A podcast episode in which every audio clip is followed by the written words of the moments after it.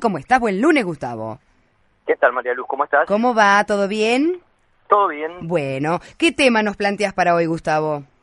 Bueno, María Luz, hoy quería comentar un poco, hemos hablado muchas veces eh, del patrimonio en la ciudad de Mar del Plata desde distintas miradas o, aristas, y en este caso quería vincularlo con lo que tiene que ver con el rescate de figuras populares.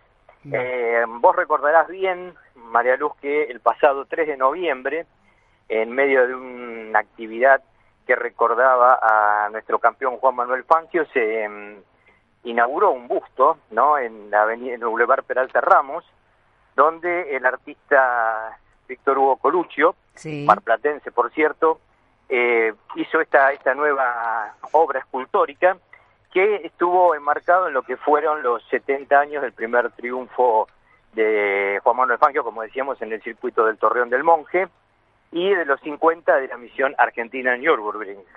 Mm. Esta, esta actividad vinculada al tema escultórico eh, en la ciudad de Mar del Plata tiene vinculación con lo que ocurre en muchas ciudades de, nuestro país y del mundo, ¿no? que además de reflejar en sus esculturas y monumentos a por ahí próceres que tienen que ver con su historia eh, más importante, también ha incorporado últimamente figuras de eh, características más populares.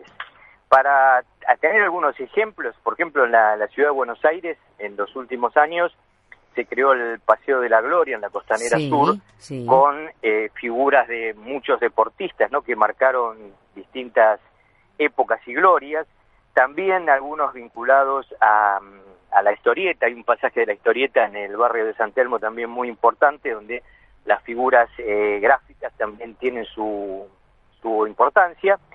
Y eh, la ciudad de Mar del Plata en los últimos años también se sumó a esto, María Luz. Recordemos que allá por el 2007, frente al Maral 39, se inauguró la, la estatua que homenajea a Alberto Olmedo, ¿no? La, recuerda este campo cómico, ¿no? Que es una obra de Elizabeth A. Chorn, que eh, para los que somos hinchas de boca, María Luz, como vos y yo, eh, es una artista que hizo gran parte de, las figuras de las de Boca en el Museo de la Pasión, como Maradona, Riquelme o Palermo, para, para tener algún, algún ejemplo. Y después, allá por el 2011, el artista plástico cordobés que se llama Carlos Benavides inauguró la, la, estatua de Astor Piazzolla ahí en, la Plaza del, Milenio, también ya un ícono para la ciudad. Y en el 2003 el mismo escultor hizo una obra eh, para recordar a Sui Generis ahí por la calle Rivadavia, que también ya se ha transformado en parte de una de las postales de, de la ciudad, ¿no? Recordamos que en el 2012 Guillermo Vilas, otro marplatense histórico, también recibió su, su obra en el Club Náutico por el, artista plástico Daniel Masi, que eh, también forma parte ya del patrimonio de la ciudad. Y como último, una nota de color que allá por el 2007 se presentó un proyecto en la legislatura para crear el monumento al zorro, no sé si recordamos. Sí, claro que me acuerdo, sí, obvio.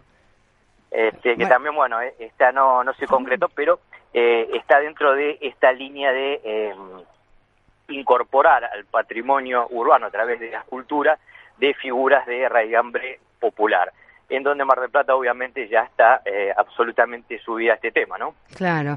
Bueno, qué interesante, ¿eh? Nos has paseado por varios lugares. Muy interesante, como siempre, Gustavo, escucharte. Te mandamos un abrazo enorme. Bueno, un beso muy grande, María Luz, y nos reencontramos la próxima semana. Claro que sí, así será. Gustavo Schweizer, periodista, politólogo, fanático de Supertramp también, editor de la página web Urbanos en la Red.